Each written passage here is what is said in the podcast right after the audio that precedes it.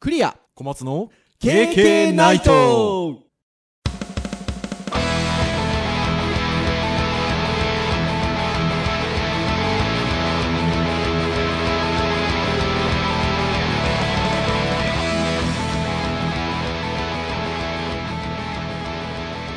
はいということではい始まりましたよ KK ナイトどうもお送りしますのはクリアと小松ですよろしくお願いいたします。ということでですね、あの、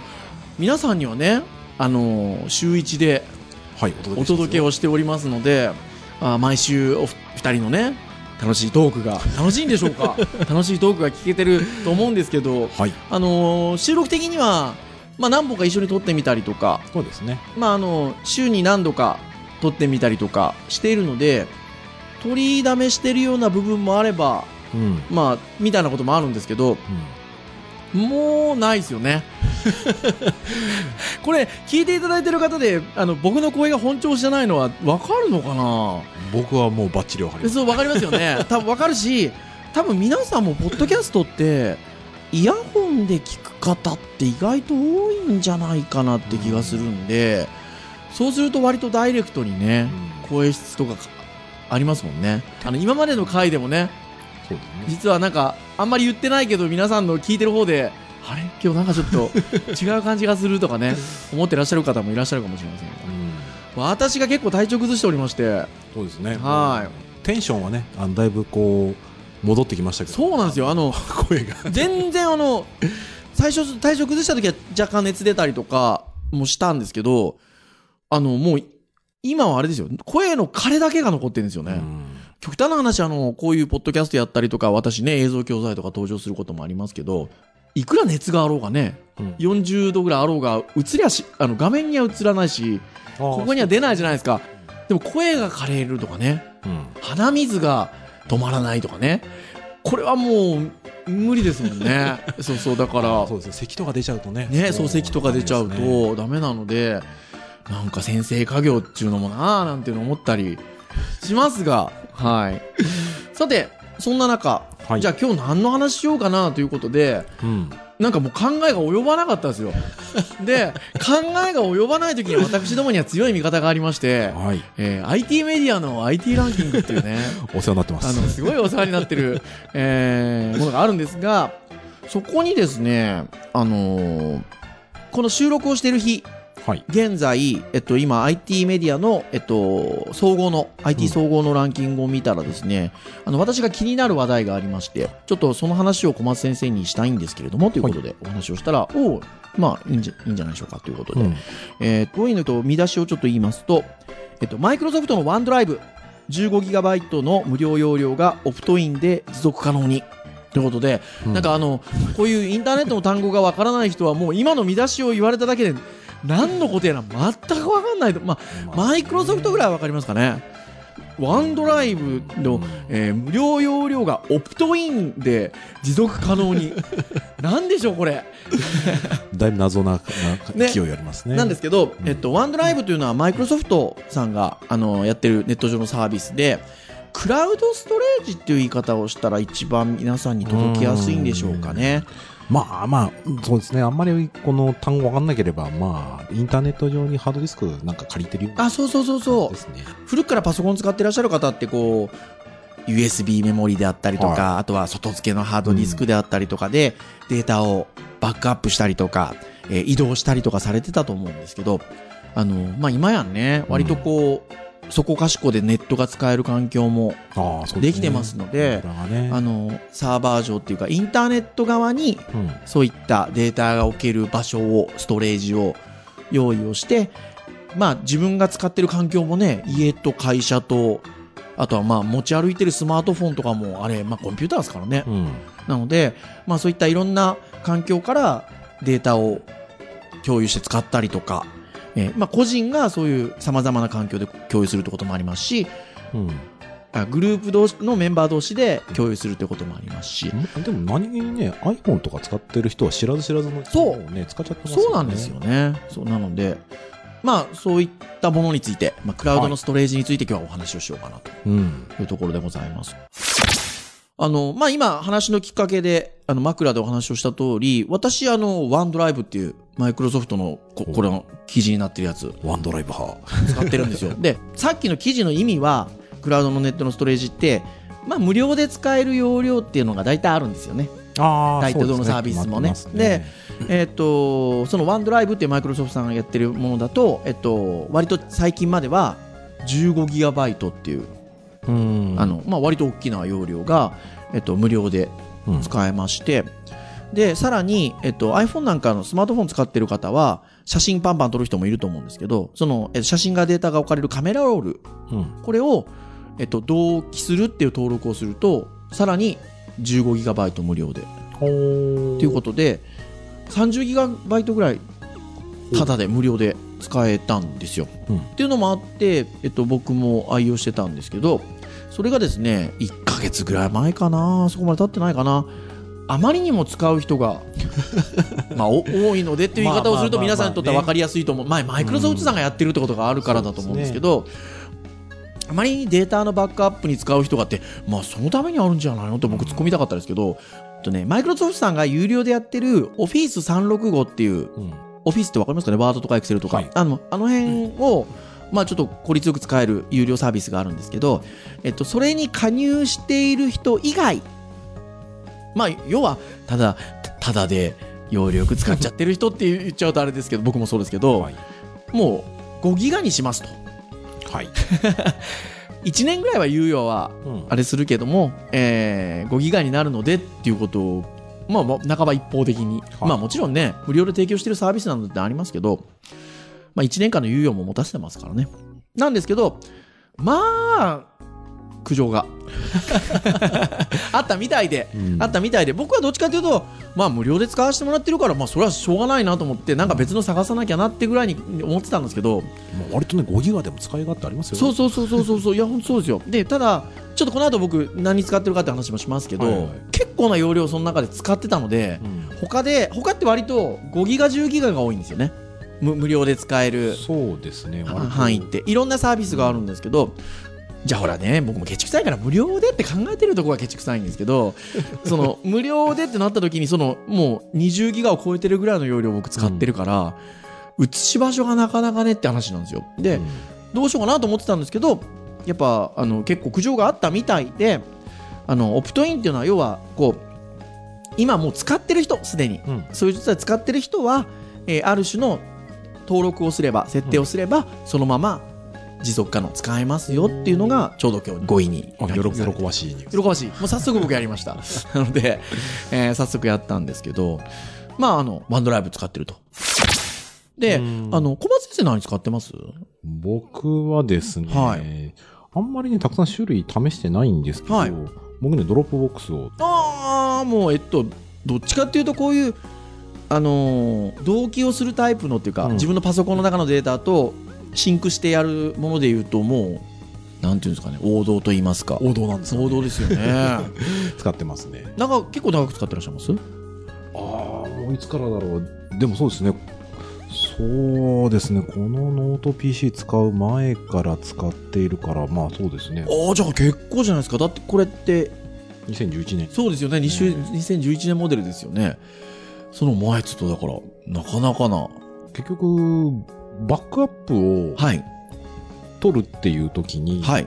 なんですかね、僕はやっぱりどうしてもこう、自分のマシーンってそんな信用してないので、はいじゃあどっか別媒体に取るかっていうと、まあ、はいめんどくさいわけですよ。はいだけど、ドロップボックスと同期っていうふうにしたら、はいまあ、サーバー上にまず同じものを作ってくれあるるとそれから自分のノートと別に、えーデスクトップにも行ってしまえば同期取ってくれうるんうんうんうんで、バックアップ取る意味でもあるんですけど、はいあの自分の例えば、教材作成をじゃあ自分のマシーンでしました、はい家のデスクトップでやりました、はいノートで続きやろうと思った時に、はいい、ちいちメディア保存するのめんどくさいんですよまあそうですでねそれをドロップボックスにバンと入れて、はいてか保存しといたら、はいもう勝手に同期しやって同期マークがもう終わってたら、はいよしじゃああとは外でやろうって言って、うんうんうん外でもう同期したマシンで、まあはいやりますはいたまにねずっと起動してないで突然あーえらい時間かかっちゃうことはいなんはいですけはいどはいはいはいはいまあでもねインフラもだいぶ整ったんでねはい使いやすく使ってます。ドロップボックスは、えっと、何ギガバイト一応です使えるんね、ですか最初2ギガで、 2ギガ。はい。で、なんかいろいろ紹介とかして、なんか最終的に、ああ、知り合いとかに。最初はそうですね、はい4ギガか5ギガまで使えたんですが、はい。仕事で、ほう。あのデータになるとりちょっと大きめの使いたいっていう時に、やほうっぱりちょっとこれ足んないので、ほう。なんかプロ版かな、なんか100ギガかなんかさその時ややって、はい。今割とでかいんじゃないかな。あの、容量、かなり大きい容量使える。ただ、使えるんですけど、はい。僕のノート PC まがあ、そうですよね。 SSD 君がちょっとね、容量足んないので、はい。調子乗ってデスクトップとかに、あ、その、この KK のね、データとかね、入れてると、あの、こいつ満パンになっちゃうんですよ。動機取った瞬間に。そうですよね。そうなんですよいや、ほんとそうなん。か 意外とこの KK のデータ、まあ、音声データなんで、でかい、でかいんですよね。多分ね、僕前見てたけど、本当に数パーセントも使ってないんじゃないかなっていうぐらはいああ、そうなんですね。相当な容量を使えるはずです。へえ。使ってないけど。ど。素晴らしいな。いいな、いいな。あのね、僕、ドロップボックスはなんかね、持ってるんですよ、アカウント。持ってるんですけど、もう本当にその、最初の2ギガ。 うんこれなんでかっていうと、ちょっと乗り遅れたんですよ。うんその最初わーって来た時に。で、そのわーって来た時はなんかみんなで、こう、紹介し合ったりなんだりしてみんな結構こう何ギガか伸びてたところに乗り遅れちゃったもんで、んもうワンドライブ長く使っちゃったので、なんか前回の SNS でもなんか似たようなそう、だからね、話いいかって思って、なんですけど、たまたま、一昨年ぐらいに、帰省した時に、僕実家が福岡の、地元が福岡なんですけど、帰省した時に、昔のデジハリ福岡の時の、うんえっと、ちょっと先輩とはい会はって、お茶したりなんかしてね、あの、写真撮ったりするんですよ。お互いに子供が生まれてたりして。そうすると、えー写真を同期したいと、い。はあ、はあはあはグループで共有したいと。あ、はい。で、Facebook だと、うんちょっと解像度が下がっちゃったりするんですよね。あのメッセージで送り合ったりすると。そうですね。でそういうのをなくしたいから、えーっとドロップボックス使ってますよねって言われたんですよ。使ってる前提 な。そうそう使ってますよねって言われて、まあ、ここの業界の人なのでクリエイティブの業界の方なのでそうですね。うんうんまあ使ってなくまあは まあない、なね。くはまあなくはつっていうことで、えーじゃあアカウント教えてくださいって言われたので急遽家帰ってアカウント作ってほらはいここのアカウントですよっていうそれのみがあるのでアカウントは持ってるんですけどその時にやり取りをした写真のデータだけが置かれているというなるほどこね。のねあの素晴らしい状態になっておりますがでもうんドロボックスって評判があまり悪いことを聞かない気がします。ななんていうか、その転送速度、うんまあ、ネットを介するので当然ねあのデータ上げたり落としたりっていうところがあるんですけどあのいいいんじゃないですか僕その使ってないから分かんないんですけどあー僕もね、あんまそ聞かのねないですよね。他のサービスと比較したの多分ヤフーのボックスぐらいしかしあなはいいのはでいはいはいはいはいはいあそこはなんか比較対象というか、まあ、非常にちょっと遅いな使いづらいなっていうのがあって、でドロップボックスは容量的に不満が最初はそのプロプロの契約してなかったので、はい容量欲しいなと思った時にヤフーボックス買ったけどやっぱり同期タイプじゃなかったのうんそうなんですよねすごい使いづ今らいはどうなってるのかちょっと分かんないですけどだから今僕は手元にバックアップが欲しいサーバーにバックアップが欲しい他のマシンでも同じ状態が欲しいっていう時にドロップボックスを使っ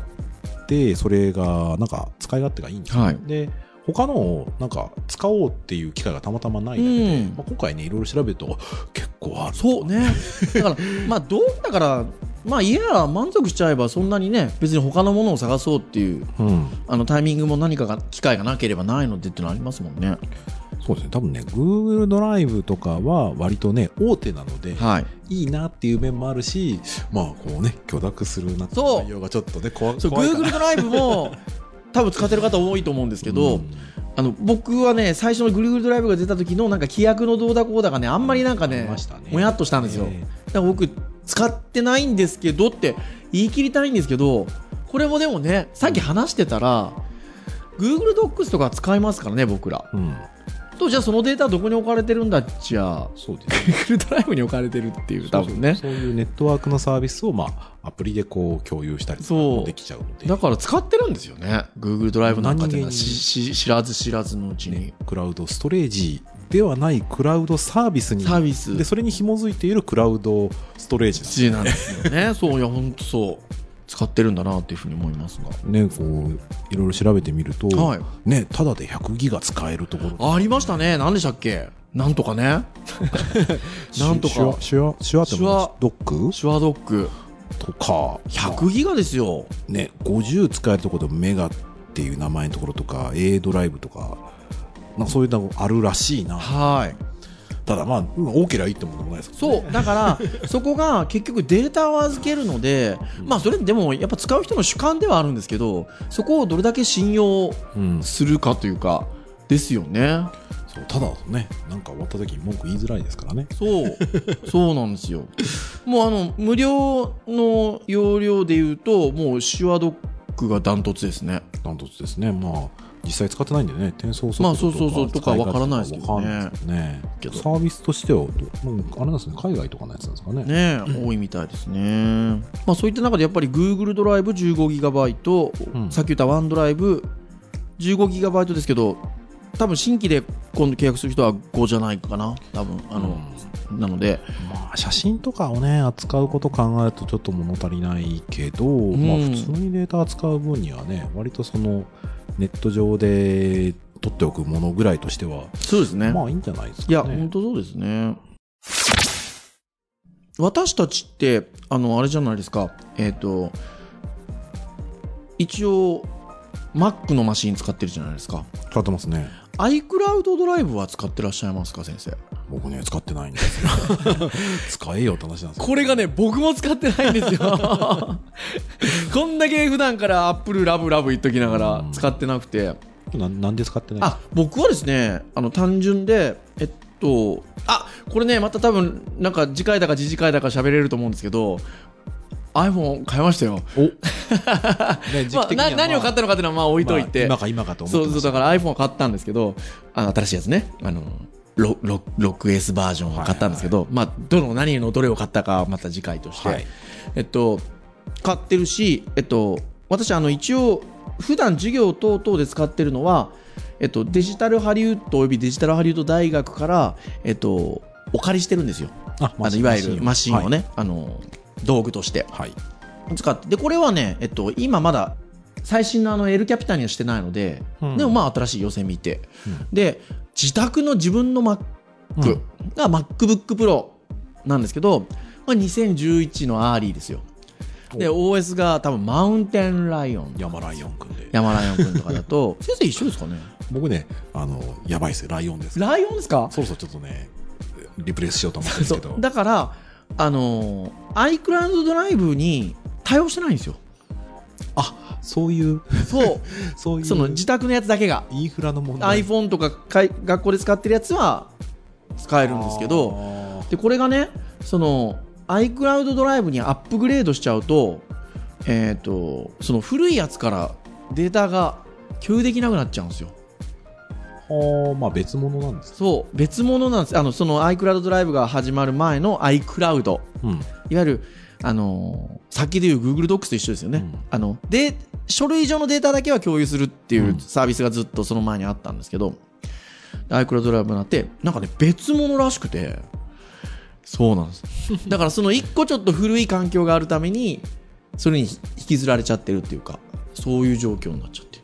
じゃあ今後はそう iCloud ド自宅ドライブ、ね、そう自宅のがねマシンが家 の倫理がね倫 理があなんかね、そろそろ、そろそろ、まあ、2011年のマシン使ってますから、もう4年ですからねー。まあでも最近あちらをねあ、そうそうそうそうそうちょそっう、とねあちらっていうのは iPhone を指させていただいたんですけ ど、そうなんですよ。だから、ま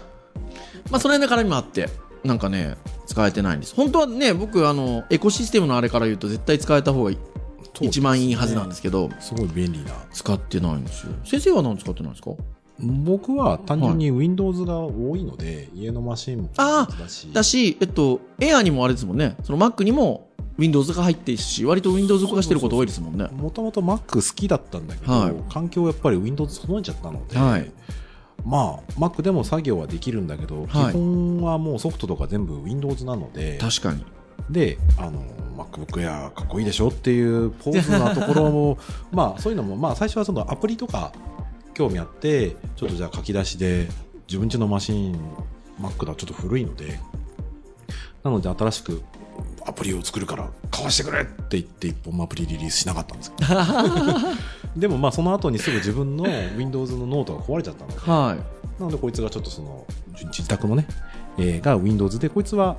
バーチャルマシン、い。はい。 Windows とはいはいはい。はい。まあまあ行き来してまですもんね。 Windows まあね結局 Mac もほらテスト環境としてはね必要なのっあ、そう、はいはいはいはいはいはいはいはい。ていう風な考え方をしてたらあの普通にですねまあえタイムマシンってなんかそんな美味しいんですかああ、そっかそっかそっかで。バそういうバックアップとかも基本的にはもうそのドロップボックスで大事なデータとか取って本当に大事なものはまた別のところに取ったりとかするんですけどまあちょっとそんなこともあってね宝の持ち腐れってわあーいやいやいやいや、そんなことはないですけど ね。まあでも、そうなんですよね。僕も結局、そのマイクロソフトさんのサービス使ってるっていうのは、まあ、学校の例えば PC ルームが Windows だったりとか、そういう Windows 環境も多いので、マイクロソフトさんが使い勝手が良かったりするんですよね。一応 Mac 用のあのアプリも入ってたり、あったりするので、でもまあねそのマシン環境が整えばもうバリバリ とそうですよ。そうです。あの、データ取るとか、取るだけとかだったらね、あの、Windows からでもうんあの iCloud にログインして、ウェブ上で、やっと取ったりはできますからね。うんそうしたいです。あの、割とね、もうこんなこと言ってる間に結構時間喋ってるんですけど、うんあの、ちょっとあれ聞いておきたいなと思って、はいえっと何でしょ、うどんな用途で使ってますああ、はいはいはい。まあ僕、さっきから話してる内容が、まあ多いので、まあ、はい一あまあ般的には、まあそそうの、かまあ割とマ話してシはいンるマシン環境が複数の箇所でも使えるっていうのと、はいあとはまあバックアップ。はい。それから、えーまあ僕、ね、ゆうても先生ということで、教材を、えー作って保存する場所であり、はいはいえーとやっぱり学校に来てね、はい。データがやっぱりうまく動かなかったりとか、持ってくるのでね、USB ぶっ壊れちゃったりとか、まあそういうの何回も経験してるので、はいとにかくデータに関しては複数の箇所に複数のところからアクセスできるっていうので、基本は僕はあのレンタルサーバー借りてる方にデータはアップしてみんな勝手に取ってねと。だけど、自分の作業環境も、ドロップボックスってブラウザからでもデータをダウンロードできるので、うんそうそうまあそうどそう。の環境からでもはい落とはいせるはいはいはい。だ FTP からでも、あの、そういうストレージからでも落とせるっていう風にしているので、はいまあ自分用の、なんですかね、バックアップであり、データのその、管理しやすい環境として、はい。今やですね、ないともう、いや、やってそういけですないよんですよ。ね。だから大体同じような僕も使い勝手な使い方なんですけど、僕はあのその学生さんに配布をする教材は、えっと、その学校のいわゆるあーキャンパスがあって、そこから配布ししてるんですよ。じゃあそのストレージで何をあの共有してるかっていうと、えっと、この教える側のデータを置いてるんですよ、僕。はい教える側のデータあの、例えば授業で使うスライドのデータとあーはいはいかは、いあの、学生には配布しないけど、えっと、授業をするために必要なデータうん。を、まあ、ワンドライブを置いてみたりとか、してたりと、あと、まあ、おかげさまで最近ちょっと、なんかいろんなところで講演させていただく機会があったりするときに、そういうデータがやっぱりどっからでも引っ張ってこれるようにとか、やっぱあと、小松先生もおっしゃった通り、バックアップのうん。要素が大きいですよね。そうだ。あとね、僕、スマホで写真撮るんですけど、はいそうすると、僕はあのーそのドロップボックスと同期させているんでだからはい普通 iPhone は iCloud うんで勝手にやってくるじゃないですか。はい。でこいつは勝手にやる機能を結局やんなきゃいけないので、ドあーロップボックスで。はいはいはいはい。でやっぱり端末壊れた時にね、写真失う機会がいや、何回かあそうですよねったんですけど、でもドロップボックスに勝手に同期してくれてたおかげで、失わずに済んだんです。それは本当そう、うんそうですねだから特に年配の方とかうん。使うスマートフォン使ってる方に対してちょっとそういうこう意識せずに使えるクラウド的なものっていうのは設定をしておいてあげた方がいいですよねまあそうですね。ね機密な情報とか以外はね、基本的にねはそれの方が写真とかは結構でかいじゃないですか、意外と思い出がありす詰ねまってるのでいや本当そうですねはそうでそういうのも普段作業するときとかに例えば学生とかになんか作業させてでそれを例えば写真撮って例えば自分のそのゼミの学生のねはいグループのところにアップロードするときも、パシャって撮って自分のパソコンに向かったらもう動機が済んでるうんでそこから自分のドライブからデータをアップロードしてテキストを打ってデータシェアするでそうするともうそこにあるものがそのままもう学生の共有部分にすぐできたりする、はい。そこですごい楽ですね。そうですよね。そうだからやっぱりまあ同じような用途だったりするのでそうするとさっきちょっと途中でも出てましたけどやっぱあの同期タイプの方がやっぱ使い勝手がいいですね。うんあのいろんな場所に残ってるっていうかローカルには置かないでやそっちにバックアップ取るってその例えば前で Yahoo ボックスさんとかありますけど我々の使用用途だとそうですね。ちょっとねそう、だから、あれですよね。タブレットとか使った教育なんかだったら、まあ、ちょっとね、そういうタイプあそうそうそうそう、だからうちの奥ささんは割とあの古めの Windows パソコンを使ってるのであの写真とかあっという間にん、うんいちちょっと圧迫しちゃうんですよ自分のローカルのはいその、まノートマシンの方をだからあの逆にうちの奥さんみたいなあのねそんなにこう ITIT してない人は逆にさっきの Yahoo ボックス使ってるんですよ うんそこにあの写真を置いちゃってるんです。で、Yahoo なんで、まあ、大きな会社だし、ちゃんとそその会社としてさ、バックアップはしっかり取ってるだろうっていう安心感のもと、もうそこに上げたものは、ローカルからは消しちゃう。うんまあでも今の話聞いてね思うんですけどまあ僕らは結局ずっとそのハードディスクドライブとかですね、はい MO とかっていうはいそういう、い、わゆる外部メディア装置っていうものを使ってきた人来たたち日なかのでら。そうそうそう。まあ、デジタルメディアには今までいろいろんな痛みあったらそうだけどこの常識ってもしかするともう20年30年後にはえハードディスクいや別にそれって取ったらどっかしらにできるもんなんでしょ場所知らないけどね本当そうですよ、多